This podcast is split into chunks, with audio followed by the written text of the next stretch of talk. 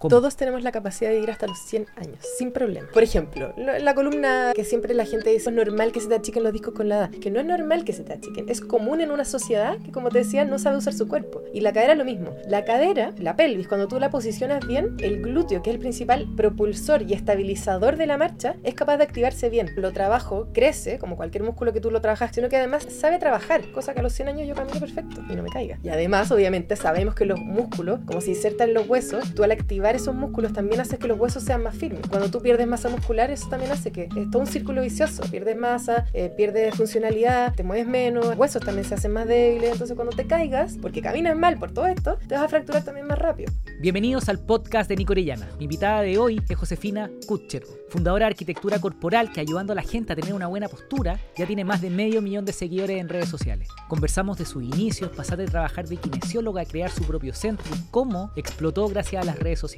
Pero antes quiero agradecer a flycrew.com, nuestro auspiciador. Si tienes un conocimiento que quieres vender o haces sesiones uno a uno, en Flycrew te podemos ayudar. Olvídate de la tecnología, nosotros te ayudamos a montar tu comunidad, tus cursos, tus sesiones uno a uno, tus productos digitales, todo para que finalmente puedas vivir de lo que amas. Entra a flycrew.com y conviértete en experto. Si te creas una cuenta, te escribimos para agendar una sesión y ayudarte gratis a empezar. Ok, vamos al podcast. ¿Qué es arquitectura corporal? Arquitectura corporal. A ver, Em, más que qué es, es que qué es, lo que, qué es lo que hacemos, qué es lo que hago. Arquitectura, en arquitectura corporal yo te enseño a usar tu cuerpo de manera natural para que no te duela.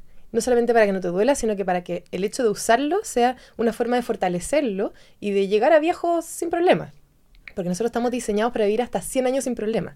Pero como no respetamos ese diseño natural, es que aparecen los problemas. Correcto. Así que eso es lo que te enseño yo en arquitectura corporal.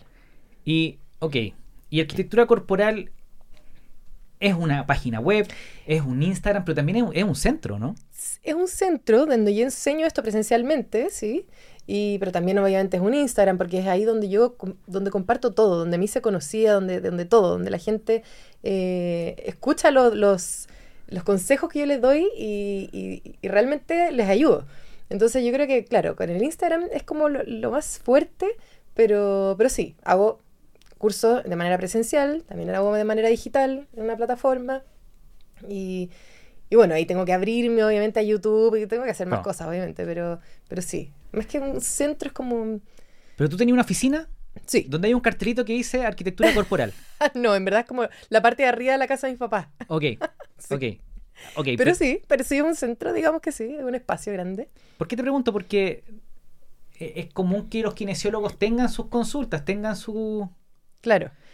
¿Podemos ir un poquito para atrás? ¿Qué estudiaste? Ya, yo estudié kinesiología. Kinesiología y trabajé como todos los kinesiólogos en centros de kinesiología en donde tenéis que atender a 10 personas al mismo tiempo y yo trabajaba de 8 a 1 en un lugar y después de 1 a 9 en la, noche en otro lugar. O sea, era todo el día trabajando para ganar dos chauchas. Mm.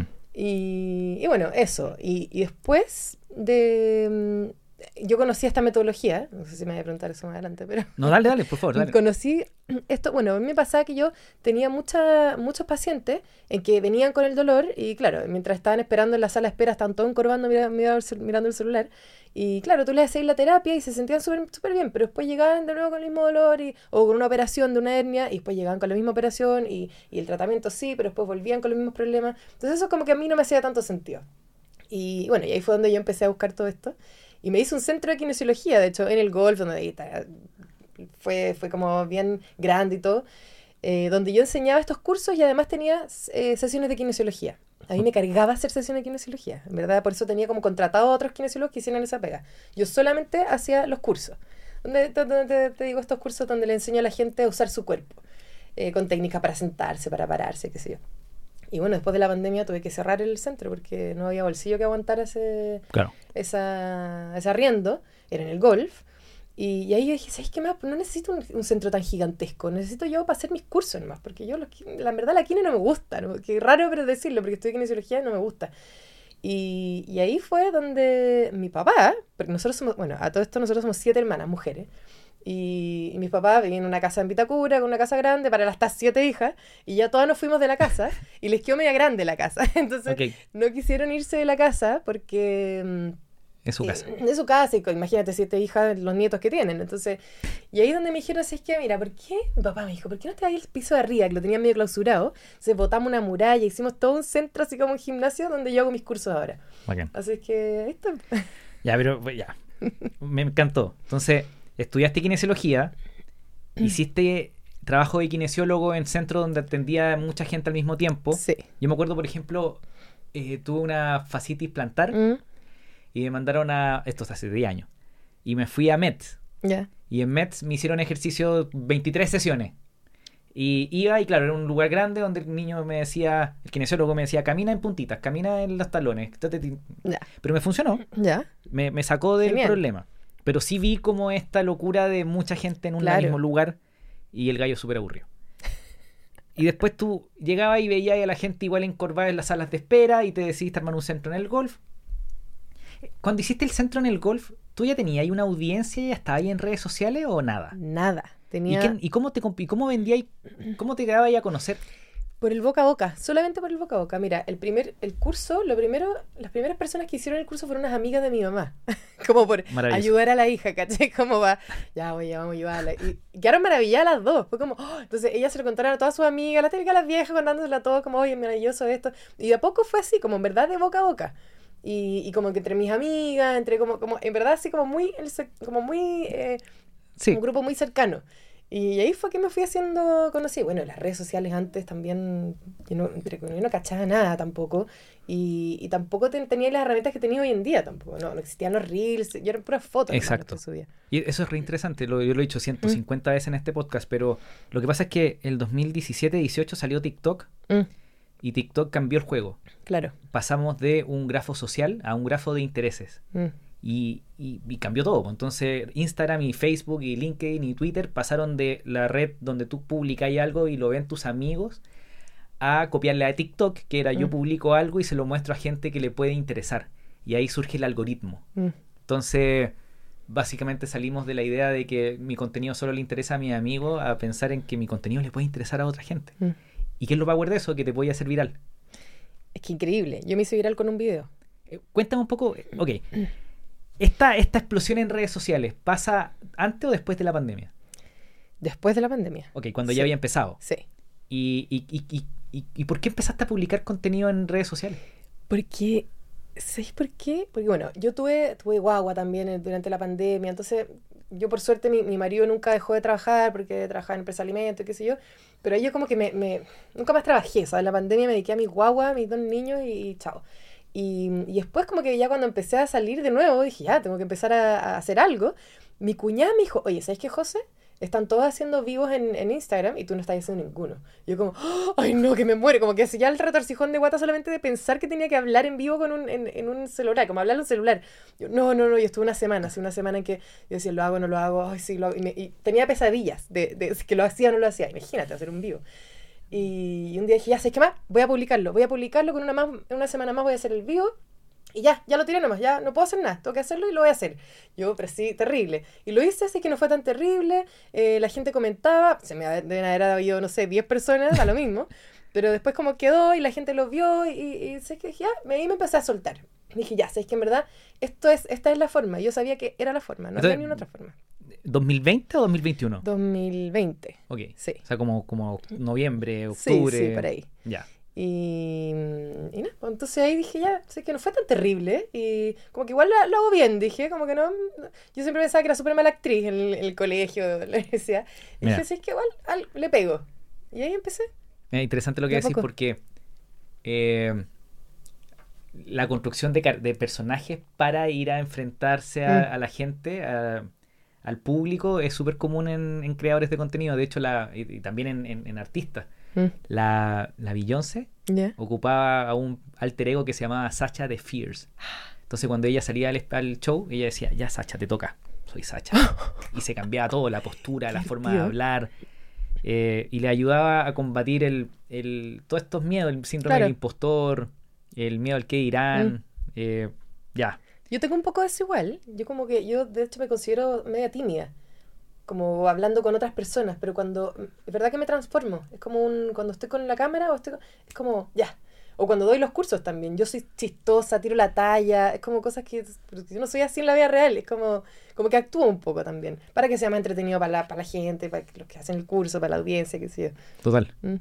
Y, ok, ya está, empezaste a hacer los contenidos, partiste entonces con una estrategia de hacer lives, ¿invitaba ya, invitaba ya a otras personas o tú hacías las Mm, live no, sola? yo lo hacía sola y en un momento sí me invitaron y después dije, ¿sabes qué? Esto está bueno, voy a yo invitar, pero, pero tampoco fue como tanto live. Después ya el live no, no fue lo, lo mío. De ahí empecé a hacer videos. Reels. Sí, ahí empecé a hacer como lo- los reels. ¿Y cuál fue como el camino de... eh, después yo cuando te, te introduzco al podcast la gente va a escuchar cuántos seguidores tenía y todo, pero... eh, live, Reels. Cuando empezaste a hacer Reels, ¿lo empezaste a hacer como a la suerte o te armaste una estructura o... A la suerte. ¿Cómo fue ese O proceso? sea, yo nunca, eh, hasta el día de hoy, nunca he dicho, mira, en esta semana voy a hacer tres reels, después acá, cuántos he hecho, miro para atrás. No, nunca. Nunca ha sido así. Yo creo que debería hacerlo, pero, pero nunca lo he hecho. Como, ay, hoy día me desperté pensando en algo, ah, qué buena idea, lo voy a subir. es como que era como un poco mi hobby en realidad. Te lo juro que yo en verdad nunca pensé que por Instagram iba a vender mucho. Como que de verdad que era como un hobby para mí. Era como, ah, qué entretenido esto, qué entretenido que la gente me comente que le funcionó y qué choro, como, ya, listo. Yo, yo tenía como todavía la idea de que el boca a boca de las amigas de mi mamá iban a hacer el curso, ¿cachai? O como, de- no sé, del boca a boca, pero nunca pensé que por Instagram en realidad. Pero ahora te encontraste con un boca a boca masivo, Claro, muy grande. muy. Eh, y yo, porque claro, tú publicáis contenido no, no sagradamente todos los días. No. Y a veces subís reels, a veces subís posts. Eh, ¿Lo hacía en TikTok también? Se me olvida, pero alguien me dijo, oye, es que no tengo Instagram, ¿puedes subir también las cosas a TikTok? Y yo como, ah, ya, pues no, no, ni lo había pensado. Y después dije, claro, en- porque TikTok es, es terrible. TikTok es, son puras, yo siento que son más gente joven, que no le importa todavía, que tal vez no le duele tanto la espalda. Y yo subo el mismo video a Instagram y es, ay, te Sí. amo, eres lo mejor del mundo, eres lo mejor del mundo. Y TikTok, ah, qué estupidez esta weá que subiste. y la- la- la. O sea, como que me da miedo subir a cosas Sí, a TikTok. Pero digo, mira, esas personas que son jóvenes ahora van a crecer. Y cuando crezcan, tal vez van a ser un poco más, no sé si inteligentes o les va a doler la espalda y van a necesitar, entonces ya. Pero como que lo subo así, como que lo subo y, y- y- y ni miro. ¿Cachai? El... yo- yo- bueno, yo, subo también- yo lo hago lo mismo. Yo, yo uso TikTok como una ventana de... O sea, como una- un, un espejo de, de Instagram. Entonces Mm. yo publico en Instagram, publico en TikTok. Lo el mismo día, el mismo contenido, no lo pienso. lo- Mm. Publico en las dos plataformas. Eh, y TikTok, efectivamente, yo publico algo y de repente, no sé, subí un video que era como, si no te pagan, te jodiste. Y como, cómo cobrar sin una técnica para cobrar, Ya. que a mí me ha funcionado. Y en Instagram, todo bien. Y en TikTok, como, Nico, eres un idiota, ¿dónde está el honor? Mándale un sicario. Y yo, los comentarios empezaron a crecer tanto. El video se hizo, tiene como 2 millones de visualizaciones. Cacha. Ya. Que me dio susto seguir leyendo los comentarios. A mí también me pasa eso. Me asusto. No. Si no- ¿Y cómo, cómo lidiáis con, con estos haters? ¿Por qué hay, po? Sí, pero ¿sabéis qué? En- mira, por eso es que yo no me, no me meto mucho a TikTok. Yo en verdad la tiro y no me meto más. No los veo, no contesto los no, nada. Yo como que lo tengo ahí porque tengo que tenerlo eh, para el futuro. Y en Instagram sí es que no tengo mucho hater, muy poco. Y las veces que tengo algún hater que comenta algo, mis mismos seguidores me defienden. Entonces como que ni siquiera tengo que... Maravilloso. Mm, es genial. Y, ok, construiste esta audiencia. Que suman que 600.000 personas en total, deben ser. Eh, sí, más o menos. Entre TikTok y Mm, Instagram. Entre TikTok e Instagram. 600.000 personas hablando de postura. Qué loco. Y eso te ha generado, me imagino que ya el boca a boca ya es, es importante, pero el, tu gran flujo de clientela viene por redes, ¿no es cierto? Sí, Y hoy día, 100%. hoy día, ¿qué vendí? Hoy día vendo un curso presencial, que es el curso de conciencia corporal presencial, y también vendo cursos online. En verdad son digitales porque son videos grabados, que son el curso de conciencia corporal digital, pero también tengo otro curso que es el de rehabilita tus pies, Ok, también digital. perfecto. Y además vendo productos. Vendo productos Sí, que son una cuña para cuña sentarte Para la bien, cola. un respaldo para el auto y además también estoy haciendo zapatos minimalistas, De lo, ¿cómo, cómo que está muy de moda. Yo lo, barefoot, zapatos barefoot. el, el fundador de Google, hace ¿Ya? como 15 años lo ocupaba. ¿Cacha? Si queréis como Mm, mira. material para descubrir. Ok, entonces cursos Bueno. presenciales, online, producto y ya no así sesiones uno a uno. Sí, ah, ah, perdón, y también hago asesorías. Que fue porque de repente la gente no se atreve a dar un curso completo y, y están ahí como, "Mm, no sé si hacerlo. Entonces, eh, yo estaba hablando con un amigo que de repente me dice, oye, sabes que yo voy al psicólogo y me cobra 70 lucas el psicólogo. Y yo como, "Y yo también debería hacer eso. Dije, y tú me cobras, porque antes, no uno siempre como que no cobra, porque como son 10 sesiones, entonces tú, si cobras 70 lucas la sesión, nadie te lo va a pagar. Entonces dije, voy a hacer asesorías, que sea una sesión nomás. Una, y si quieren otra, dale otra. Pero yo no hago sesiones de kinesiología. Entonces una asesoría en la que yo le explico un poco, le comento como, mira, por este camino, obviamente le doy técnicas concretas para que se haya feliz, obviamente, pero también mostrarle un poco el camino que tiene que tomar, porque la gente está muy confundida hoy en día. Le dice algo el doctor, el otro kinesiólogo le dice otro, le dice otra cosa, otra cosa, entonces lo que yo hago es como enfocarlo a que sepa y que tome las riendas del asunto de su vida para que sepa cuál es el camino que tiene que tomar. Y que obviamente lo mejor es que tome el curso que, que yo doy también. Ok. Pero ¿Y, y esta asesoría cuánto cobráis hoy? 50 lucas. Asesoría. Una hora. Perfecto. Tú, tú eres más caro que una hora de 50 lucas. Seguro que sí, pero Pero no, pero no es tu foco hoy día. Si yo hiciera, yo hiciera, yo hiciera una torta, por ejemplo, ¿cuán- ¿qué porcentaje serán cursos presenciales? ¿De tu ingreso? el 70%. Presenciales. No, no, perdón. Es que. No, es menos. Es, yo creo que 50% presenciales. Digitales es harto, pero no lo veo porque esos digitales los estoy junto para comprar más. Invierto. Entonces, Pero- como que no lo veo. ¿Y será un, un, un 30 online? Sí, yo creo que sí. Sí, no está yendo tan bien como debiera. Ahí estamos y, buscando. y productos y sesiones 20 quizás. Sí. Sí. Ok. Y, y, hay- y- y- ¿lo estáis sentado a, a pensar como una escalera de valor? Parto, parto en una sesión, sigo con un curso, sigo con esto, como que le hay metido cabeza como a estructurar tu oferta Nada. o, o nada todavía. No le he metido ni una cabeza. Y ahora yo sé que este, ese es mi problema que tengo porque yo como que crecí tan rápido de un segundo para otro, como que nunca, no fue como, mira, voy a hacer un negocio y voy a hacer ta, ta, ta, ta, sino que como que de repente no tenía nada y de repente tuve harto. Y fue como, oh, bacán. Pero ahora como que ya estoy poniéndole más cabeza de, de, negocio, de negocio, así como de cómo, cómo hacer para que este negocio crezca más y yo no tenga que trabajar tanto, obviamente. Lo ma- Maravilloso ganar sin trabajar. Eh, y ahora recién estoy empezando a, a ver eso, como ayudarme de otras personas que saben y no solamente yo. Así que estoy ahora en eso. Yo, yo solo pensaba que me da curiosidad porque... ¿Qué le, qué le- Lo que pasa es que estoy seguro, no quiero preguntarte cuánto ganáis, pero estoy seguro que ganáis 10 veces más que cualquier kinesiólogo normal. ¿Qué le diría a un kinesiólogo que está aburrido de sus sesiones uno a uno y te escucha y dice, pero no, eso es imposible, pues soy un influencer, es famosa, eh. De hecho, yo no gano nada como de influencer. A mí no, me pagan marcas ni nada. Eh, yo, yo siento que la gente ya confía en mí. Entonces, como confían en mí, yo puedo cobrar lo que, lo que quiero. Y tú me decís, sí, 50 lucas la asesoría es poco. Yo también creo. Pero hay muchas personas que no, que no pagan eso. Y que, y que, ay, pero ¿cómo? Si el kinesiólogo acá me cobra 20. Porque esa es la típica también. Y por eso los mismos kinesiólogos se van bajando. Porque es que el kinesiólogo allá... Entonces, ahora yo no, yo no soy una kinesióloga. Yo soy una persona con, en la que la gente confía y en la que yo tengo un horario, o sea, tengo mi, mi agenda abierta y no tengo, no tengo agenda para dos meses más. Entonces, si tú tomaste una hora, la vaya, vaya a ir, ¿cachai? O sea, como que Sí, claro. em, ya no es como a sesión y como, ay, se me olvidó ir al kinesiólogo porque las 10 sesiones, esa- es una asesoría, es una... Y entonces yo creo que eso, es más primero como hacerte, con, como que la, la gente quiere ir contigo.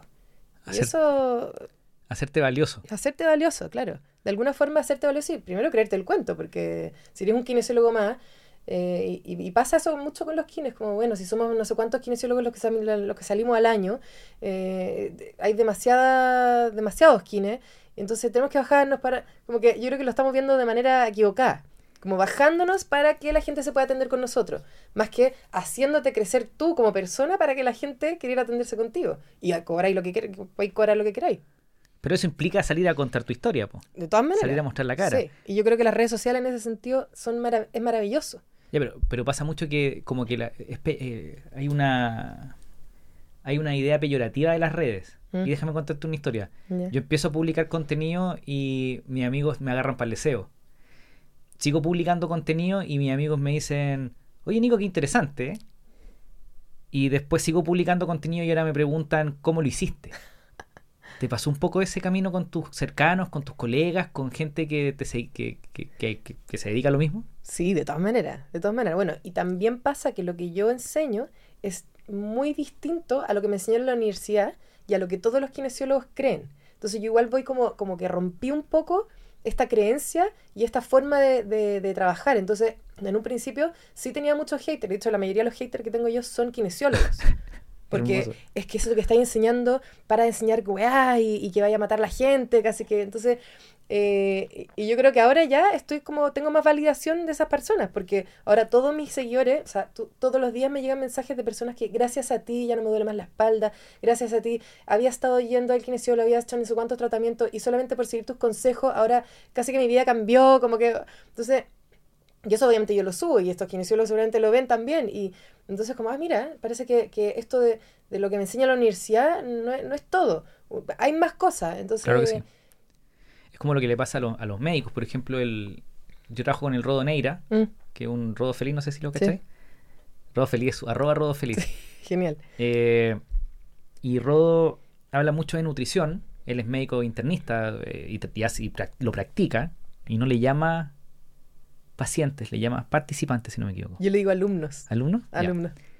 Y a él le pasa lo mismo, porque él me contaba que sus colegas lo miraban como un bicho raro, porque él trata de hablar de medicina preventiva, de, mm. de la 3.0 que le llama a él, como preocuparse de otras cosas. Y, y claro, por eso te preguntaba que los haters vienen de muy cerca al comienzo. Claro. Y ahora te pasa que te imagino te preguntan cómo lo hiciste, que te, te escriben, oye, soy kinesióloga. Me, me dicen, ¿de dónde aprendiste lo que, lo que aprendiste? ¿O de dónde lo sacaste? Eso me preguntan, cuando antes era como, estas weás que estás enseñando, como, para, para, vaya a matar a la gente, ¿cachai?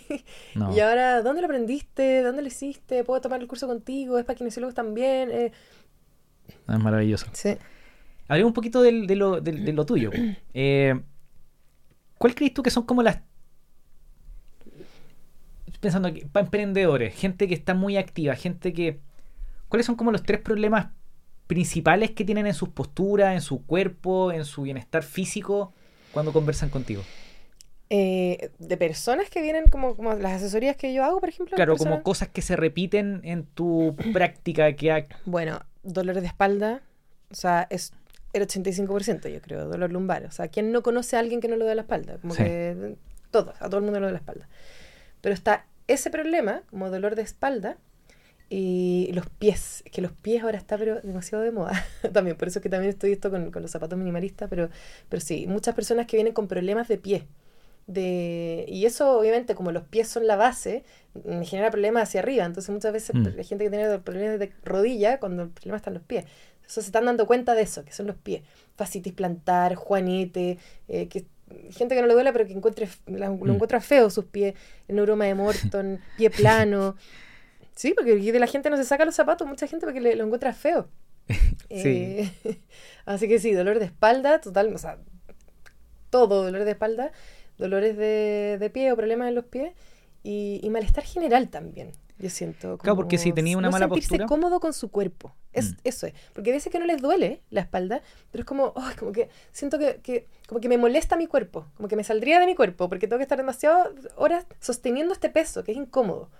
Cuando uno tiene por qué ser así. Y, y para la espalda, ¿hay como una, alguna regla general, como una regla de dedo para arriba, eh, que tú digas ahí, parte por esto?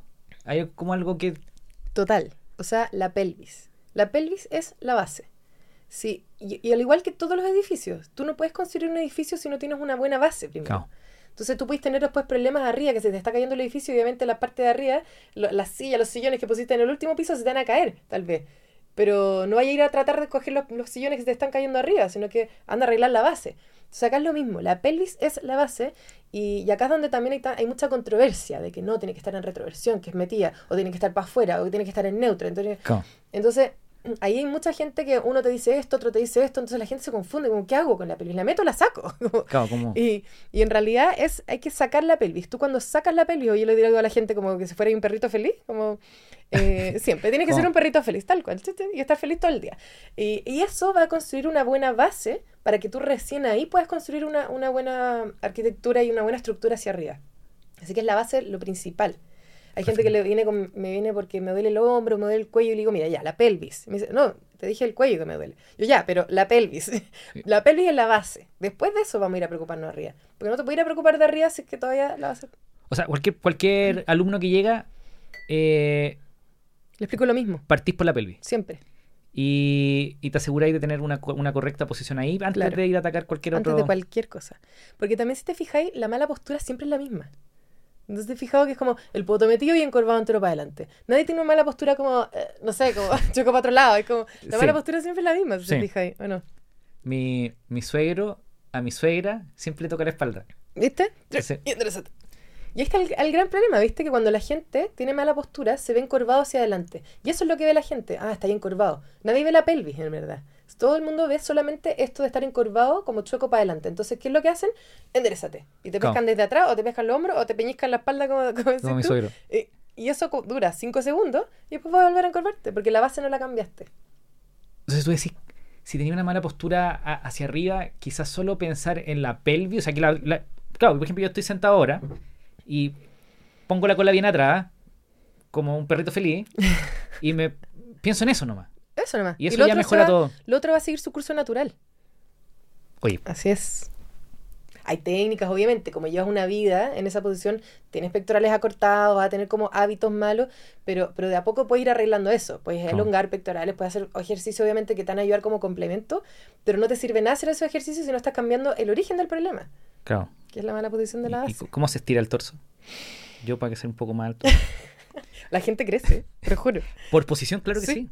Totalmente. Milímetros, pero igual. Yo siempre cuando era niño, una, una amiga me decía que era como Duck Narinas, que un monito animado que se hacía el pelito para arriba, Perfecto. porque yo caminaba así. Y claro, porque como soy chico, Trata de ser más alto. seguramente trataba de ser más alto. Bueno, y la gente que es más alta trata de ser más baja y sí, po.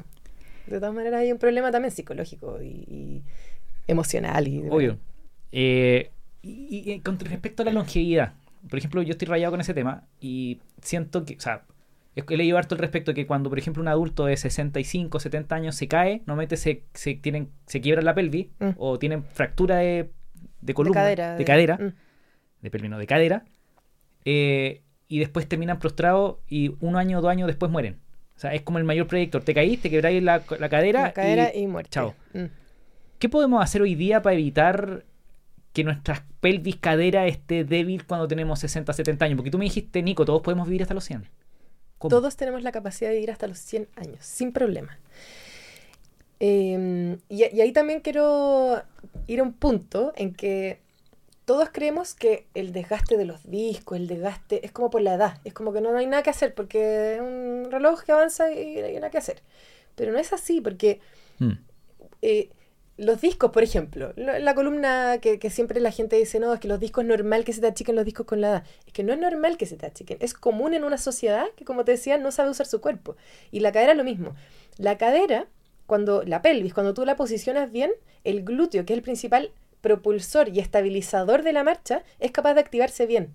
Pero cuando yo tengo una mala posición de la pelvis, ese glúteo, que es nuestro principal estabilizador, que es el que hace que no me caiga cuando me tropiece, cuando tenga sesenta y tantos años, está activo. Entonces, al poner una buena posición, no solamente lo activo, lo trabajo, crece, como cualquier músculo que tú lo trabajas crece, sino que además sabe, sabe trabajar. Entonces, el momento en que tú vayas caminando y hay una baldosa suelta, el hecho de que tengas una buena activación del glúteo te estabiliza y eso hace que no te caigas. Entonces, no solamente ir a fortalecer por fortalecer, sino que también saber usar el cuerpo. Entonces, cuando yo voy caminando, yo activo mis glúteos y eso hace que tenga una, una estabilidad mucho mayor, cosa que a los 100 años yo camino perfecto. Y no me caiga. Y además, obviamente, sabemos que los músculos, como se insertan los huesos, tú al activar esos músculos también haces que los huesos sean más firmes.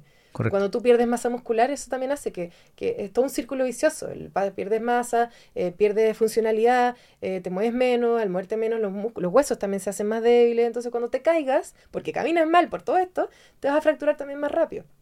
Claro. No, y, y- y cuando eres adulto viejo, mi suegro me va a matar. Siempre cuando digo viejo, tiene 65 años, no, viejo.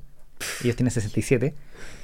Eh, pero es cierto, pues se caen, se fracturan, quedan postrados y, se- y- fallecen rápidamente. Se deterioran muy rápido cuando quedan en cama. Eh, que, tu teoría me, me encanta porque tú decís, ok, una correcta postura hace que los músculos funcionen bien y, y sin hacer mucho más, a los, a los 70, 80 años diría llegar bien si hiciste el trabajo de buena postura al comienzo. Así es. Y lo que me imagino que lo que sucede finalmente es que como llegamos con malas posturas, entonces va a haber que compensar con un trabajo de masa muscular muy grande para poder compensar esta... Así es. O sea, yo creo que de todas maneras es muy bueno ir al gimnasio, levantar pesas, hacer ejercicio, porque hoy en día vivimos en una sociedad en que ya no hacemos nuestras propias casas, no vamos a cazar nuestra propia comida, entonces es súper importante hacerlo. Pero también yo veo mucha gente que hace eso, pero con una mala estructura. Y los músculos, como te decía, todos tienen una posición de eficacia mecánica en la que van a poder activarse bien.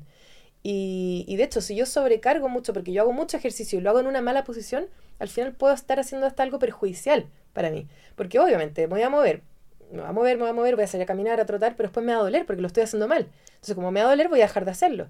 Entonces voy a tener que hacer una rehabilitación, me va a aburrir, que tener que, tener que estar yendo todo el rato a rehabilitación para estar bien. Y cuando si desde un principio tú lo haces bien, no tienes que estar haciendo un tiempo extra de ejercicios, porque el hecho de vivir es un ejercicio terapéutico en sí. O sea, yo tengo dos niños en que tengo que llevarlos al fútbol, que caminan 800 metros, que con la bicicleta, que upa mamá, que ya no quiero la bicicleta, entonces vamos con la bicicleta al hombro, que con el bolso, y vamos para allá, vamos de vuelta. Y después el ascensor día por medio está malo, entonces vamos con la escalera, con upa mamá, que lo... Oh, yo llego a mi casa y digo, chuta, no alcancé a hacer deporte. O sea, ¿cómo no? Mírate lo que hice. Pero si todo eso lo hubiese hecho mal, con una mala estructura, encorvando, hasta podría haber sido algo perjudicial. Y habría tenido que después ir al médico, ir al kinesiólogo para rehabilitar eso que hice mal. Entonces no siempre es el movimiento, no siempre, no siempre las soluciones anda y muévete. Claro. Y ese es el gran problema que es lo que no se habla mucho hoy en día. Se habla de ejercicio, muévete, muévete, muévete, pero ¿qué pasa si lo hacemos mal? Eso también nos, nos, perjudica. Y cuando lo hacemos mal nos duele, y cuando nos duele dejamos de movernos. ¿Y tú crees que los... No, no, yo tengo muchos clientes, amigos, y mi primo también es preparador físico. ¿Tú crees que los preparadores físicos están preparados para advertir eh, posiciones mal hechas o...? Yo creo que la mayoría no. Y no lo digo con, como un afán de como yo soy superior. Yo también en la universidad, yo como kinesióloga, que supuestamente nos enseñan un poco más que un preparador físico, eh, yo salí de la universidad sabiendo nada. Y yo digo, chuta, digo, pobres pacientes que yo atendí en el momento en que... y, y así, no, por eso es que yo y yo y a mí me encanta poder transmitir esto, y de hecho yo la manera que lo transmito nunca es como, tú estás mal, yo estoy bien, sino que es como, oye, prueba esto, porque yo también estuve en ese, en ese punto en el que yo enseñaba todo mal, en que no tenía idea, en que era una cara chica que no cachaba nada. Y, y entonces, como se me abrieron los ojos, y dije, esto tiene demasiado sentido y tiene que ser así, quiero que todo el mundo lo sepa, para que esos mismos preparadores físicos estén preparados para hacerlo. No que tenga que ir a estudiar un, un, un máster, no sé qué, para ser más inteligente, sino que es algo que no es tan difícil. Y tiene tanto sentido que... Y por eso quizás pero lo, enseñan mal. Lo sigo a un centro que me gusta harto, nunca he ido, pero lo sigo en redes que es Motion. No sé si lo ubica, hay un... Sí, sí, lo conozco. Trapense. Y... No, no los conozco nada. pero veo que tienen como equipos multidisciplinarios y, y entra un kin, está, está haciendo algo y miden posición y como usan computadores. Mm. ¿Tú crees que entonces esta conversación como multidisciplinaria funciona mejor que, que estar como solo tú por la vida haciendo tu ejercicio? Sí, de todas maneras, pero también creo que se le pone mucho a eso. Y es que a la gente también le gusta eso, ¿no? Cuando tú llegas a un lugar y tenés cinco personas a tu disposición, obviamente que a la gente le gusta y es algo que la gente busca. Pero la idea y lo que propongo yo es que tú seas tu propio doctor. Okay. Y tú entendiendo tu cuerpo, nadie sabe, nadie conoce tu cuerpo mejor que tú. Nadie lo escucha mejor que tú. Entonces, cuando tú te haces cargo y tú, tú te haces consciente de eso, eso es lo que va a cambiar. Porque también me pasa mucho que me dicen, no, es que mis sillas son malas, es que, es que tu silla no es mala. Es tu poca conciencia de no saber cómo sentarte en esa silla mala. Porque yo también me siento en sillas malas. Pero yo soy capaz de ingeniármelas y poner un cojín, poner una cosa para que yo, como sé cómo funciona mi cuerpo, saber ponerme en cualquier lado. Sí. Yo creo que eso es lo importante. Es tú hacerte consciente de qué es lo que tu cuerpo necesita realmente.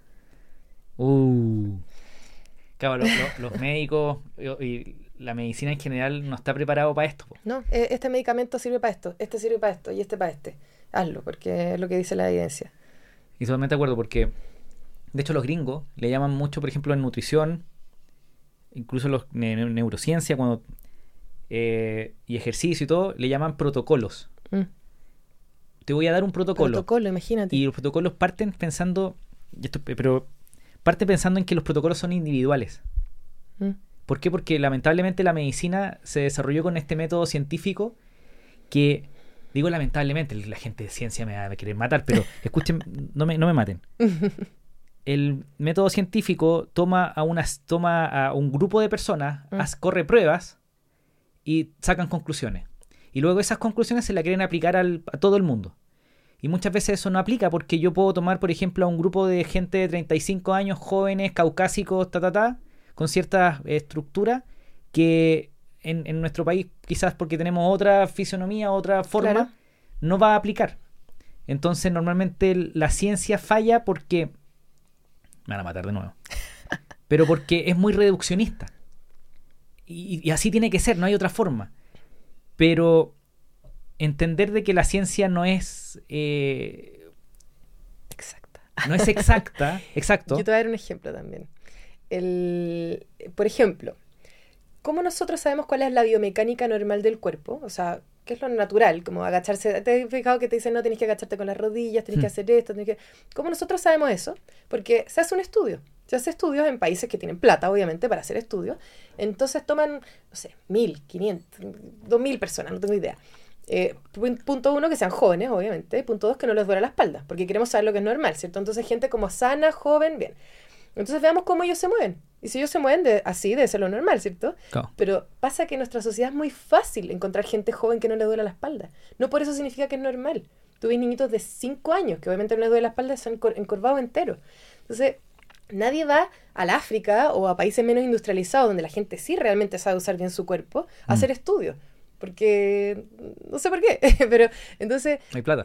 no hay plata ya para hacer los estudios. Entonces, por eso es que también hay muchos estudios, hay mucha gente que confía demasiado en el estudio. Entonces, a- eso también yo le- les digo, como mira, si bien lo que yo enseño no, es- no tiene un estudio detrás, tiene sentido común y tiene y, prueba. Mira, si a lo más no te funciona, pero pruébalo. Pero esto de creer y de, y de confiar 100% y ciegamente en los estudios no está bien, porque depende de quién lo hace, quién lo financia, el estudio también, ¿o no? Eh, en qué personas, como tú dijiste, se hace el estudio. Hay millones de factores.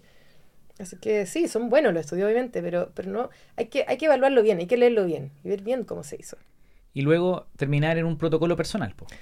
Totalmente. que, que, no sé, en, en temas de longevidad tiene que ver con tu alimentación, tiene que ver con tu ejercicio, tiene que ver con tu cuerpo. Mm. Porque conversaba con, con la Javi Lagos de eh, Javi la Saludable y ella me decía que eh, los, los- los- los protocolos de alimentación son personales, son individuales, son personalizados. No podéis tratar de copiar dietas, no podéis tratar de Mm. copiar eh, salsas secretas para mejorar algo porque tu Claro. cuerpo reacciona diferente.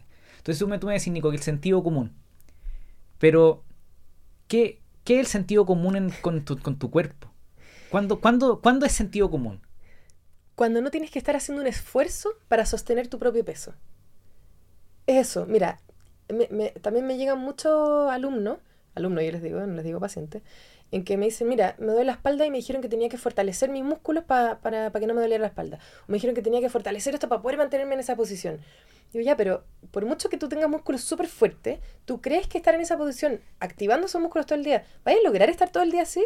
Me miran como, no, en verdad no, no creo. O sea, tú puedes ser la persona más fuerte del mundo, pero ningún músculo está hecho para estar activo todo el día. Se Mm. terminaría fatigando igual. Mm. Entonces, es justamente eso lo que les digo. Mira, es tú aprende a posicionar bien tus huesos. Sea, los huesos son tu estructura ósea, que es la encargada de sostener tu peso. Y los músculos son los encargados de mover esos huesos. Entonces, si tú estás todo el día eh, eh, o, o como tratando de hacer ejercicios todo el día para estar bien, eh, como que no tiene sentido tampoco. Es decir, Claro. Claro. Ahora, puede ser que, tam- como dándole un punto a, la, al- a la preparación física, mm, cuando, por ejemplo, yo voy a, a un gimnasio, me- trabajo con un preparador físico, el preparador físico por primera vez, por ejemplo, me enseña a hacer un peso muerto, ya. con una barra que no pesa nada, como para hacer el, el movimiento, ¿no es Claro, cierto? gesto técnico. El gesto técnico. Eh, lo que sucede finalmente es que si yo hago mal el ejercicio me lesiono. Entonces, puede ser que ir a hacer ejercicio con pesa, con, con preparador físico, finalmente porque o, o hacís bien los movimientos, termináis lesionado, eso finalmente termina haciendo un cambio en tu postura y eso es positivo. Eh, ¿Es así? ¿Será? ¿Será? Mira, yo no creo tanto tampoco en que una cosa en el día, esa hora que fuiste al, al- al gimnasio, te vaya a hacer cambiar tus hábitos. Yo creo que tú hiciste mal el ejercicio porque vienes con malos hábitos de todo el día. Total, total. Entonces, Tú Pero te después, de, mal. pero después de ir tanto al gimnasio voy a ir mejorando la postura, voy mejorando Sí. la postura. En el momento del gesto técnico, pero está, pero más que comprobado, la gente que aunque haga el gesto técnico perfecto en el gimnasio y sean los mejores, después llegan a la casa y se sientan encorvados igual.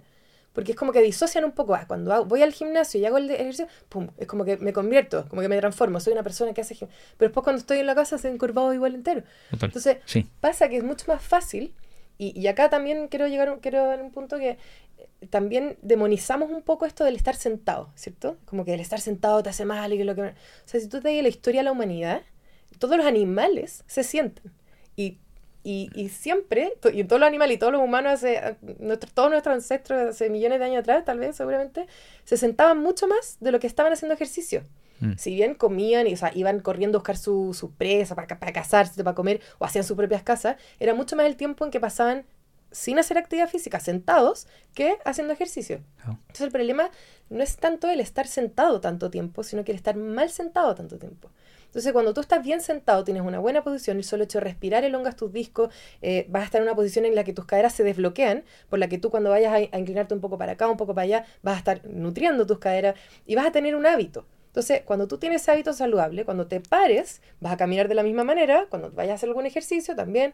Pero pasa que cuando nosotros estamos sentados mal todo el día, ocho horas, después cuando me pare, o sea, y no solamente sentado, seguramente también duermo en esa misma posición fetal, encorvado, entonces cuando me pare, no va a cambiar la historia. ¿Por qué, va a cam- por qué va mágicamente ahora cuando me pare voy a sacar el poto? Mágicamente. Y después cuando vaya a hacer ejercicio y a correr, oh, también. Claro. Entonces, si tú estás todo el día en una mala posición, tú haces ese hábito y cuando vayas a correr, porque eres súper deportista y corres todos los días, maratones todos los días, puede ser que, lo, que esa mala manera de hacerlo, porque tienes malos hábitos que vienes haciendo todo el día, haga que tu, que tu carrera sea hasta una... una eh, te, te lesione. Y eso va a hacer que no puedas seguir corriendo y ta, ta, ta. Entonces, claro, te van a enseñar la forma de correr bien. Pero no me sirve solamente enseñarme la forma de correr bien, sino cambio todos los hábitos que estoy haciendo mal de antes, Entiendo. que son los que hacen que corra mal. Entiendo tu punto. Eh, Me, No, no. me alargué. no, no, es que es, es- es perfecto. Porque lo que pasa es que, claro, yo tengo la idea de que, ok, si. Estoy pensando, sentido común. Tú me decís sentido común. Si estáis forzando la postura, no es sentido común. no- escucha tu cuerpo, ¿no es cierto? Pero imagínate que alguien, ya- alguien que hoy nos puede estar escuchando y que tiene una mala postura, que le duele la espalda, que, que la molestan, que, que está incómoda o incómodo. Sentido común, ok, ya, sí, entiendo que es sentido común, pero ya, pues sentido común también es no tomar tanto. Eh, igual tomo. ¿Cuál, cuál, entonces, ¿cuál es el paso? ¿Qué, qué- cuáles son los alumnos que triunfan contigo? ¿Qué, qué fue, ¿Cuál fue el primer paso que tomaron? Ya, primero, entender. Entender el cuerpo. Porque yo te puedo dar toda una receta de mí, unos, unos ejercicios maravillosos, que si tú los haces todos los días, eh, te prometo que nunca más te duele la espalda, te lo prometo. Y el gallo lo hace y lo hace mirando el celular o conversando, no sé por qué lo hago para, pero me dijeron, entonces seguramente me van a ayudar. Entonces lo que yo hago con todos mis alumnos que llegan con, como sin entender, como decir, no, es que me duele la espalda, es un problema que yo eh, nací con este problema, entonces eh, he ido millones de, de, de doctores y me han dicho que no, que tengo que aprender a vivir con el dolor. no sé- a, a ver, para. Esto primero no es un problema. Que te duele la espalda no es un problema, simplemente llevas equivocado mucho tiempo. Entonces yo te voy a explicar. Y yo tengo una pizarra y, y explico con dibujos, con, con bien como arquitectura corporal. Yo, ¿verdad? Dibujo, soy como una arquitecta, dibujo tal cual cómo tiene que estar cada parte de tu cuerpo y al entenderlo es como, ah, obvio. Entonces ya, primero lo entiendo y digo, ya, ahora te convencí. O sea, ya, ya, ya mentalmente me entendiste. Ahora vamos a, a que me creas. Entonces le, le hago una, una técnica con una cuña en que se sientan sobre una cuña que donde yo les obligo a levantar la pelvis y los pongo al lado de un espejo y les digo, mira, no te mires al espejo, no quiero que te mires, simplemente relájate. Si es que te encorvas no me importa, relájate 100%. Digo- yo le digo, ya, ¿estás relajada? ¿Relajado? Sí, estoy relajado. Ahora mírate al espejo. Y se miran y no pueden creerlo. Oh, estoy derecho. ¿Cómo- ¿Cómo puede ser? Estoy relajado. Siempre, me, siempre he tenido en la cabeza, en mi mente, que para poder estar derecho tengo que estar haciendo un esfuerzo, porque me habían dicho que tengo que fortalecer, que tengo... Es que no. Entonces ahora lo entiendes, porque te hice un dibujo, porque entonces ahora que lo entiendes, ya, vamos desde esa base a construir. Y a, y a primero también no pensar que es normal que, que a ti te duela la espalda, que es algo que yo voy a tener que aprender a vivir con esto, que, que como que sácate todos esos demonios de la cabeza, le digo, porque tú no tienes ningún problema, no tienes ninguna enfermedad, no tienes, no ningún problema, simplemente has estado equivocado por mucho tiempo. Entonces, botemos eso a la basura y Mm. volvamos a empezar, porque tu cuerpo no tiene ningún problema. Por eso le llamáis conciencia corporal. Sí, Maravilloso. sí. Porque claro, es conciencia. Yo, por ejemplo, dejé, no tan que pero dejé de tomar y fumar hace en, en el 31 de diciembre del año pasado. Mm. Y no he vuelto a tocar un nada. Imagínate. Genial. Y, y yo fumaba harto y siempre era como un círculo, como que dejaba de fumar, seguía tomando, después volvía a fumar y quería hacer deporte, pero no podía. Eh, y partió por un tema de conciencia, que me ayudó, me ayudó mucho mi hija. Yo dije, yo no quiero que mi hija me vaya a tomar. Chao. Y fue... Entonces fue ahí un punto de conciencia plena, yo no quiero esto. Que luego me llevó obvio al sentido común, si sa- sabemos que fumar no está bien. Obvio, sí. Sabemos que si tengo una mala postura me va a doler, me va, me va a perjudicar cuando seamos más grandes. Todo parte con la conciencia. Mm. Y, ok, este ejemplo, mírate al espejo, es como revelador. ¿Cómo alguien lo puede hacer solo en su casa? Bueno, yo en mis redes subo videos todo el tiempo para que lo hagan. O sea, cuando me preguntan, ¿no? ¿Y cómo lo puedo hacer? O sea, mira los videos que subo todo el tiempo. Ya, pero, pero eso, es con una toalla, lo que sea, un cojín, un tu polerón, hacer un lulito, hacer como una cosa como que sea bien densa, igual bien dura, y, y tú sentarte como el... eh, yo le digo, es como cuando uno se va a sentar a, lo- a los baños públicos y no queréis tocar el water, a la mujer le- así bien exagerado, sacando el poto, bien ahí a lo Beyoncé, sacando bien el poto, y sentarse con como con los glúteos, no, no sentarte arriba de la cuña, sino que como que lo- la carne de los glúteos subirla arriba de esta cuña. Y, y- y relajarte. Y lo, lo que pasa también es que uno generalmente tiende como a sacar pecho para poder estar derecho. Claro. Entonces el sacar pecho es hacer un, un- un esfuerzo físico. Entonces digo, mete las costillas, que las costillas descansen sobre tu abdomen. Y relájate, 100%. Toma aire, bota y relájate 100%. Y después mírate al espejo. Porque uno lo que, como, como te digo también, como siempre nos han dicho que el sacar pecho es una buena postura y estar tenso, cuando están en esta postura como relajados, se sienten encorvados, sienten que no puede ser que estén bien, Mm. porque es muy distinto a lo que siempre les han enseñado. Entonces, eso nuevo que están sintiendo, tienen que verlo con esto nuevo que están viendo y, y- y y ha- y hacer como un match de estas dos cosas. Ya, esto es, esto es lo correcto. Me encanta. Y, y ese, y ese paso de verte, de verlo, eh, puede gatillar la conciencia necesaria para ir en búsqueda del sentido común y luego el descubrimiento Sí. personal de qué me funciona mejor y qué, y qué no. Sí. ¿Sí o no? Y, y- y bueno, yo parto con eso justamente para, para que me crean, primero. Por Porque y tú les decís como que les dais esta varita mágica, como que ya, mira, créeme, e- es, así. Y ahora te voy a enseñar cosas más complicadas tal vez, pero, pero esa es como el, el punto en que yo como que los dejo locos un poco. como que aquí digo, "Oh". Claro, hay, constru- hay construido confianza, sí. autoridad. ¿Y tú tuviste problemas de, de posición de columna o algo? ¿O estudiaste kinesiología por...? Yo fui gimnasta olímpica toda la vida y seleccionada nacional y todo. Guau. Y, y bueno, hasta los 15 años. No tenía idea. Sí. Y era, era buena.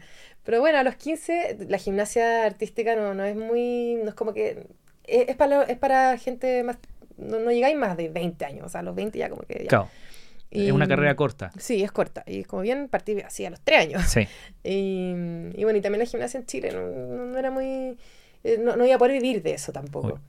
Entonces ahí como que me convencieron y yo estuve buscando otro deporte, como que ah, el tenis no me gustaba, hasta que encontré el atletismo. Y me puse a saltar garrocha, salto con garrocha, y me encantó también, ya estaba feliz, entrenaba todos los días, tres horas diarias, era como yo súper deportista.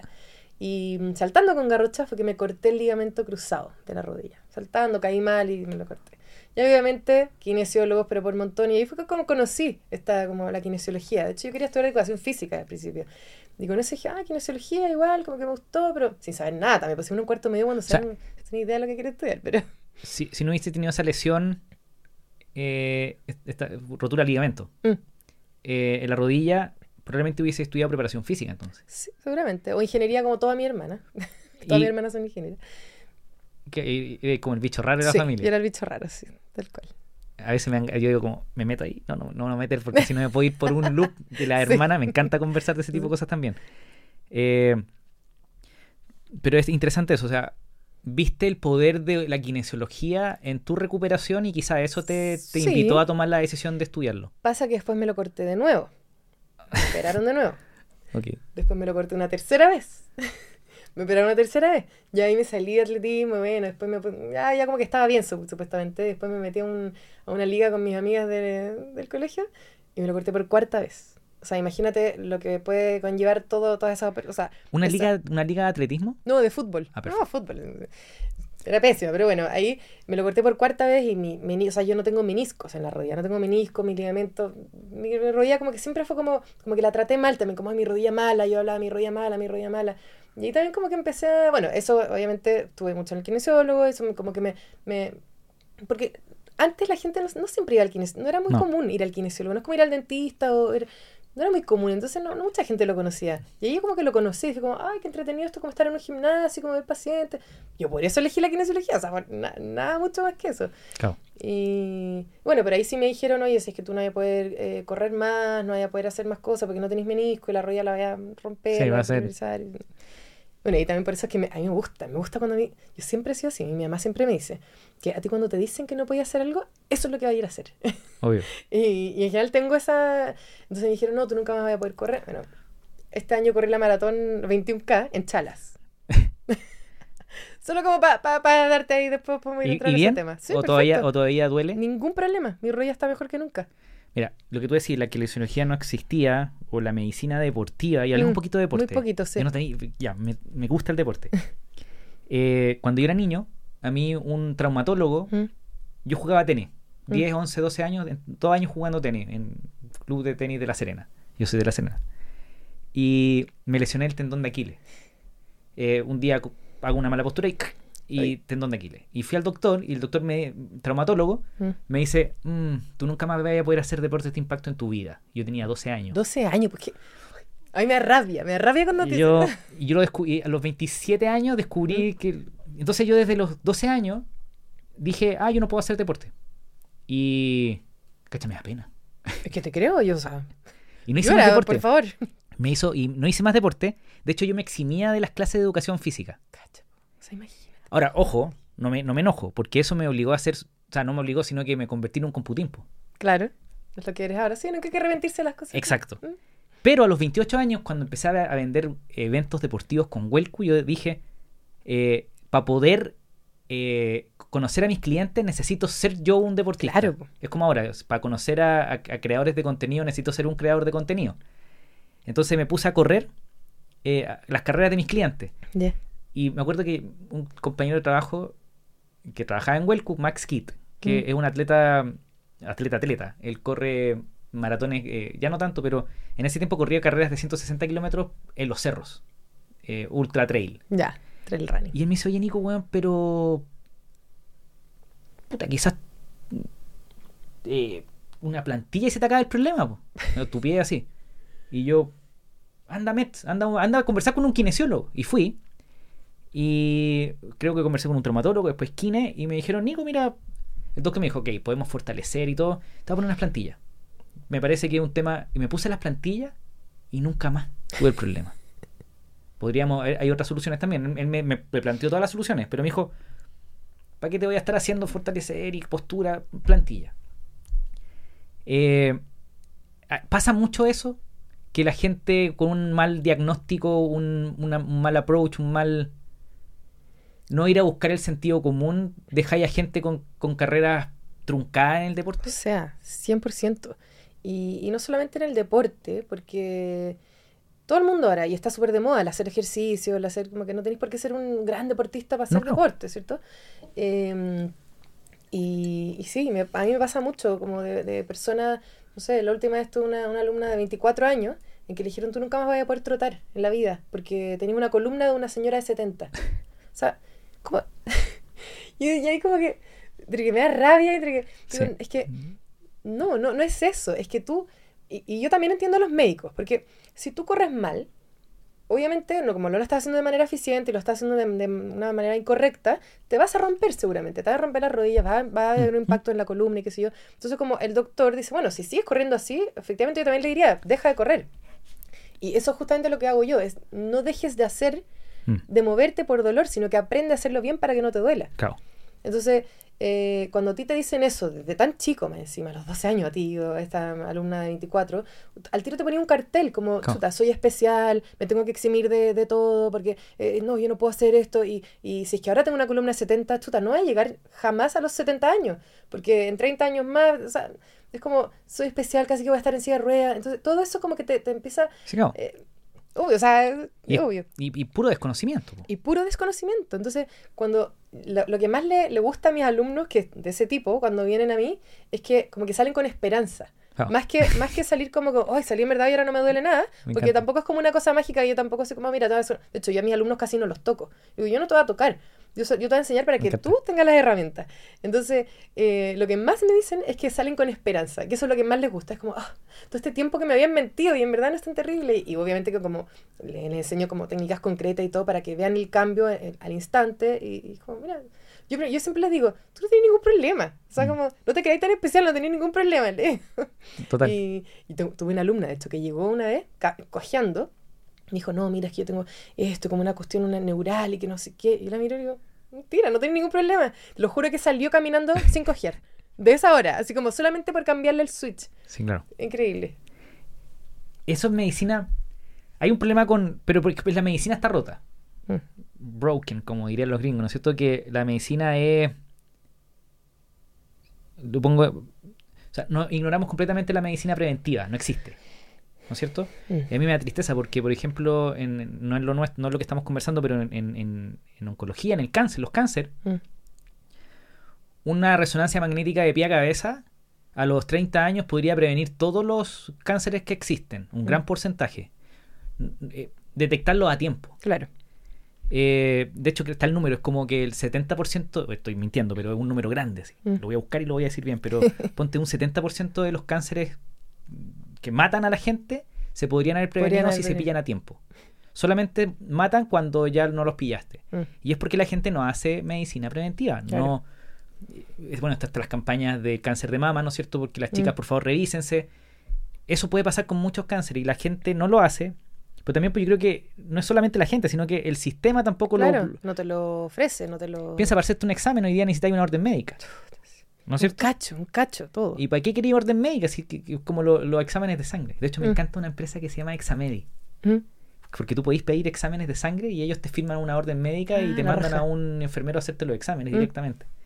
Todo ¿Cómo? automático. Es fantástico. Examedi. Voy a decir que auspicien el podcast. Porque me encantan. Eh, de hecho, tengo muchas ganas de. Hay una empresa que mide los vi- eh, 47 biomarcadores de sangre Mm. y te piden una lista de exámenes que tenéis que hacerte todos los meses para ir controlando cómo vais con los niveles. Entonces lo quiero hacer con Examedi, Mm. que me, me saquen ellos todos los exámenes de sangre, entreguen los reportes, los subo a esta página que monitorea los 47 biomarcadores, magnesio, LD, LDH, eh, triglicéridos, etcétera, y te van diciendo, uy, usted tiene una deficiencia de esto, usted puede tener esto, oye, esto puede estar generando esto, vaya a chequearse con un oncólogo. Va. Entonces, bien la, la medicina preventiva. Sí. ¿Cuál es, tú crees que un paso o el primer paso que puede seguir una persona normal para prevenir, para preocuparse antes de que haya un problema? Ir, ir, a, ir a un kinesiólogo, ir a un doctor, ir a hacerse un examen. ¿Por dónde parto con el cuerpo? Uy, buena pregunta. Es que yo creo que no hay una cosa. Nutrición, bueno, de todas maneras. O sea, ir a, a- a- como tú mismo decías, estos exámenes de sangre, primero para, para ver qué es lo que me falta, porque yo puedo tener una muy buena nutrición o sentirme bien, pero tal vez me está faltando algo. Creo que sí, por ahí de todas maneras. Em, pero también en... Y no porque lo hago yo, pero, pero también un poco esto de, de no solamente ir a hacer ejercicio, como te decía, sino que hacerlo bien. Entonces ver cómo lo estoy haciendo. No es tanto moverte, sino cómo moverte. Y bueno, yo, yo tampoco soy muy experta en, en como en la medicina de, de como lo que tú me decís de los niveles de sangre, es que no sabría decirte, pero, pero sí creo que la gente tiene que, que entender que tiene que haber una base, que es que hay que moverse, hay que alimentarse bien, hay que, eh, que tomar agua. Son como las bases para tú poder estar bien. Son mucha gente que a veces tiene enfermedades raras, qué sé yo, es como chuta, ¿qué tendré? Y va a hacerse millones de estudios, pero no estáis tomando agua suficiente. O no estáis, como primero las bases. Claro, Eh, y, pues- y- y tú lo veías en- en- en tus con tus alumnos? Eh, ¿Por qué te pregunto? Porque imagínate que alguien llega con un dolor de espalda terrible Mm, en la mañana y puede que haya dormido pésimo. ¿No es cierto? Sí. Eh, ok, ¿y qué pasa con tu sueño? ¿Cuántas horas estáis durmiendo? Eh, ¿Comís muy tarde de noche? Mm. ¿Tomáis agua en la mañana? Son cosas que tú te les preguntáis a ellos. Eh, ¿puede- ¿Pueden impactar en la postura, en el cuerpo? ¿Son Sí. relevantes? De todas maneras, pero también yo voy, yo voy como más allá también, como más que, como te decía, yo siempre como la base. Yo, porque es mi pega, la base estructural del cuerpo. Entonces, si es que tú estuviste encorvada todo el tiempo y al final del día te dolió la espalda, no te voy a ir a preguntar si tomaste suficiente agua. Como que para mí no, es mi pega, ¿cachai? Mi pega es eh, arregla tus bases estructurales primero. Si dormiste mal toda la noche, sí, puede ser que hayas tomado mal, pero ¿cómo dormiste? Si dormiste en una posición en que estuviste encorvado toda la noche, te va a doler también. Entonces, yo voy a atacar eso en realidad. Eh, después, ya si sigue un problema, ahí, de hecho, me pasó una vez con una alumna que, que había arreglado todo y se, había, se empezó a sentir mucho mejor. Y estuvo muchos meses muy bien, nunca más le dolió la espalda. Y de repente le empezó con un dolor muy fuerte en la espalda. Y yo, pero está haciendo todo bien, y no sé qué. Y ahí le dije como, mira, anda a verte, porque puede ser que haya algo más acá. Y, y, tenía un tumor. Mm. Entonces... ¿Está bien? Eh, está, está perfecto, sí, ahora está perfecto, y, perfecto, no sé nada, nada que decir, pero, pero, pero por eso como te digo, yo no me voy a ir a meter tanto también, sí, está bien, que come bien y todo, pero a mí mm, lo que yo me dedico es un poco eso, a la estructura primero. Entiendo. Arregla tu estructura de base primero y después vamos a ver. Entiendo. Oye, ya, postura y, sabemos lo importante que es. Pues si yo lo veo con mi señora, eh, su amiga, mi, mi, suegra, amigos. Eh, si queremos empezar este camino como de, de conciencia corporal, mm. y hablando de tu práctica, mezclándolo también con, con, el negocio, eh, hoy día te podrían empezar quizá a seguir en redes sociales primero. Sí. Eh, primero seguir en redes sociales, después... ¿Mm? Estudiemos tu escalera de valor. Ya. Porque, claro, es que esto puede servir para eh, kinesiólogos que se quieran dedicar a algo más parecido a lo que haces tú en vez de estar haciendo sesiones y claro. ganar muy poquito de como esclavo de 8 a 8 mm. todos los días en un, en un centro de rehabilitación, por ejemplo. La gente parte contigo entrando a tus redes sociales buscando esa conciencia que tú me decís, Nico, yo construyo autoridad. ¿Cómo construye autoridad en redes sociales? Em, bueno, con, todos los videos que voy subiendo, eh, que son muy distintos, lo que como te decía yo, lo que yo digo en general es muy distinto a lo que enseñan otros profesionales. Profesionales muy capos, muy reconocidos, entonces llega esta galla, que quién es, a hablar de esto, y entonces igual impacta en un principio, porque ¿quién se cree esta que está diciendo esto? Pero después resulta que, ah, voy a probar lo que está diciendo. Y, oye, me funcionó. Y la gente está tan feliz que me manda mensajes todo el tiempo. Y, yo comparto eso, y comparto experiencias, y comparto entonces como que la gente igual se, se nutre de eso un poco, como, y, y, ahí me, me, van creyendo. Yo, y a, mí no me gusta hablar del concepto de como sal de la Matrix, no me carga ese, esa idea que usan muchos, incluyendo amigos, pero eh, no, a mí me gusta la película Matrix, mm. que es como el concepto de Morfeo, cuando te dice, tengo una pastilla roja o una pastilla azul, ¿cuál te va a tomar? Eh, yo creo que en redes sociales para construir confianza es un poco lo mismo. Hay una, mm. hay una apuesta, mm. un, como una oferta principal, que es como, ten conciencia de tu postura corporal. Y luego, si tomáis la pastilla correcta, te invito a un camino en tus redes sociales donde probablemente tú lees así estos ejercicios, estas prácticas para que se hagan conscientes, como cuando iba cruzando la calle y aparece la chica vestida de rojo. ¿Viste Matrix, no? sí, sí. Y ahí de repente se da vuelta y aparece un agente. Mm. Eso lo que está haciendo es despertar la conciencia de tu audiencia. Mm. Es más o menos un poco eso lo que así es como... O sea, totalmente. Eh, yo cuando... Y me gusta, de hecho, ahora tener tan, también hartos seguidores, porque de repente yo me despierto y como, oh, esto tengo que expresarlo, tengo que poder decirlo. Y me encanta porque hay gente que ahora me escucha. Claro. pero, pero es más, es como un no es como, mira, para que estés bien tienes que hacer 10 repeticiones de esto, esto, esto, esto, una lata. Y es como que voy más allá, es como, oye, como que hacerle un, un meterme dentro de lo que siempre te han dicho, sacarte el cerebro, revolvértelo y, y es como, es más eso, si te fijáis, bueno, yo obviamente que subo varios tips así como concretos y todo, pero también me gusta todo el video de, de como decirte, oye, esto que es así, no, es así, no es tan así, está, ta, ta. Entonces, yo creo que, no sé cómo expresarlo, pero, pero yo creo que de esa forma también la gente escucha un poco más de, de qué se trata esto, más que de, de cómo ah, ella seca y hace ejercicio nomás. Sino que de, de, ir a entender como el, origen de, de, dónde viene esto y de que de un poco también ir a... Em, romper con esos mitos también de, que te han dicho toda la vida. Y eso también es entretenido. Eh, ¿Y por qué te pregunto? Estamos, estamos en, en tu primer- en el primer escalera de valor, que la gente te conoce, el alcance. Lo que pasa es que en redes sociales nos convertimos en guías de nuestra audiencia.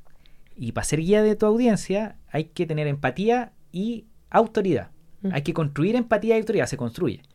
Y yo siempre lo, lo veo comparado como, por ejemplo, a Yoda mm, de Star Wars. ¿Viste Star Wars? sí. Ya, Yoda. Yoda no te anda retando ni nada. Yoda es. Claro. Tú lo veí y le creís todo. Mm, ¿No es cierto? sí. Eh, pero porque tiene, y tiene empatía, porque por eso te preguntaba si tú habías, cómo- ¿por qué habías estudiado kinesiología? Te caíste, rompiste el ligamento. Claro, tú, tú tenías empatía porque a ti te pasó. Así es. ¿Y tú contás esa historia en tus redes? La conté una vez y... Porque el, el tema de. El doctor te dice, o la medicina te dice, nunca más vas a poder hacer esto. Mm. Y sí se puede. Mm. Sí puedes seguir haciéndolo. Eso es súper potente. Mira, lo voy a anotar. Empatía. Lo que pasa es que, es que seguramente la empatía te ha ido tan bien Mm. porque se tiene se proyecta por sí solo. Seguramente tú Claro. en tus videos hay mucha empatía en tu forma de hablar. ¿Tú crees que la em- Es que también porque lo que hago es justamente ayudarte. Es, eh, es decir, no como a mí lo que me resultó fue esto y a mí lo que es como, oye, ¿tienes tú un dolor de espalda? Mira, prueba esto.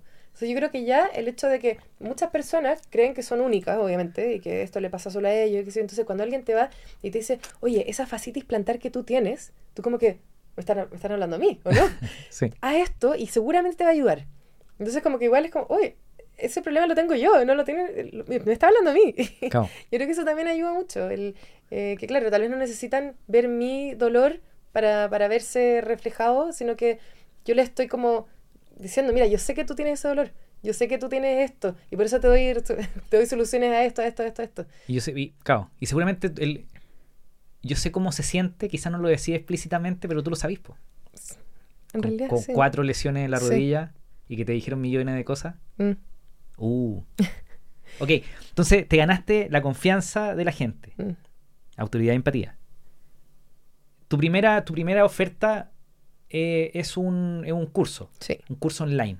Un curso pre- presencial. ¿Esa es tu, esa es tu oferta principal? eh, Quizás nu- nunca, nunca te he no ese concepto. Tal vez sí. Pero, ¿qué, qué es lo más barato? El, ¿Cuánto cuesta el online? Cuesta 80, 90 dólares. Ok, ¿y el presencial?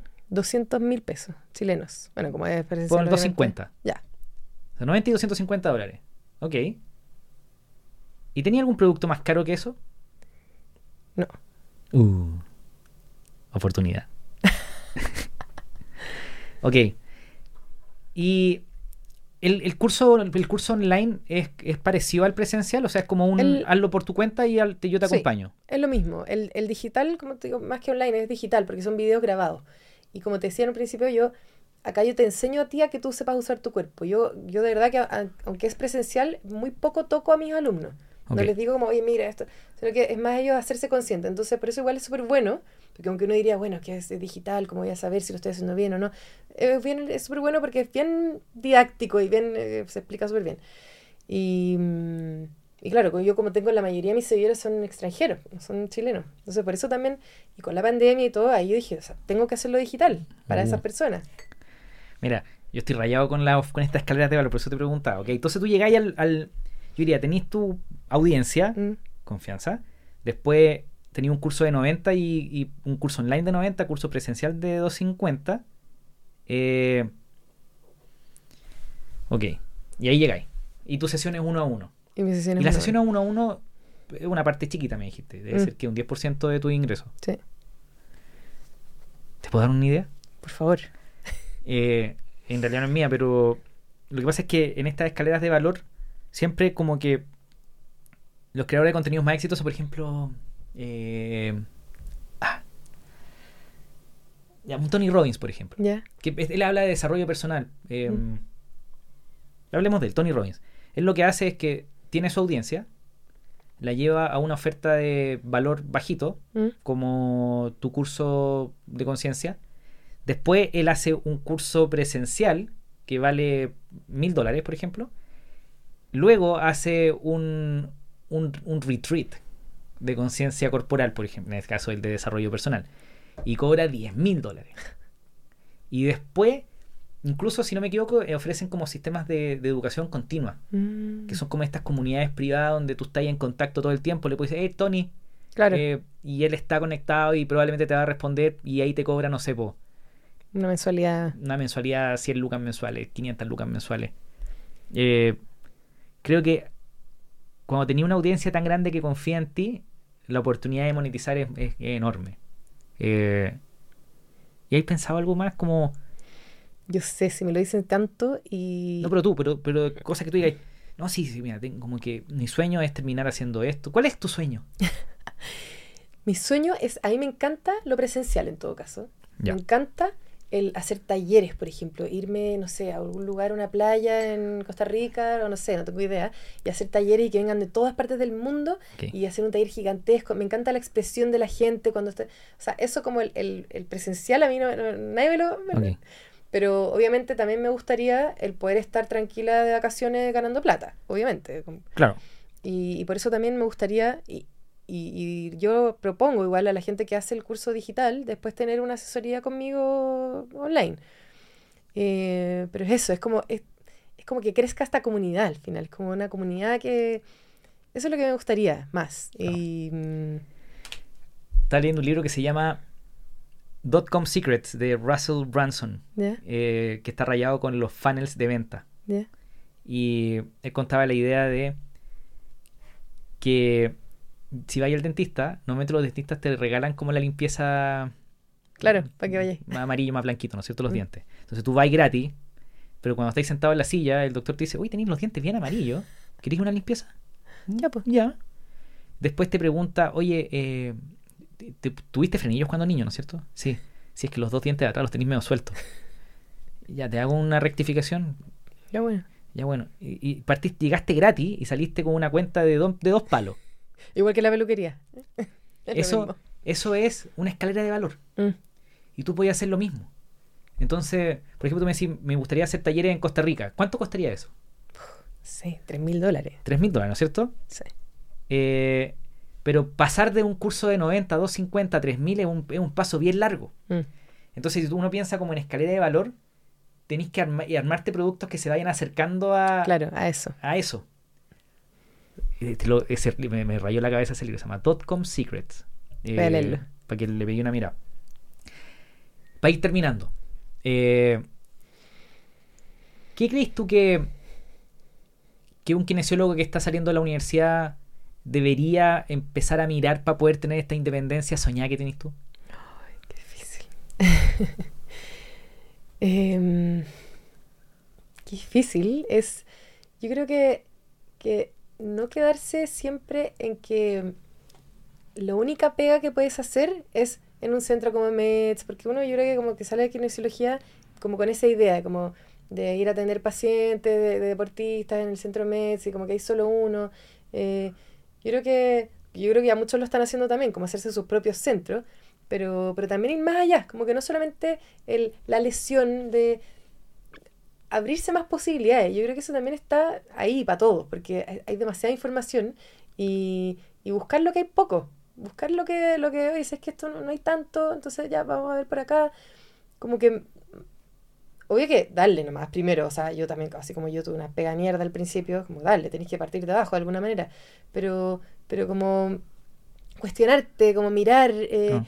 qué es lo que le pasa, como escuchar un poco, qué es lo que veis más, a la gente lo de la espalda, ya, es normal, eh, ir buscando cosas, como que, no, no sé si cuál es la receta mágica, pero, pero no quedarse en que, en que también lo que te dicen, eres kinesiólogo y siempre va a haber ese tope, como que a mí de hecho cuando, cuando salí de la universidad me dijeron, tú no vayas a ganar más de esto, a menos de que hicierais turnos en un hospital y ahí podéis ganar un poco más, pero estar todo...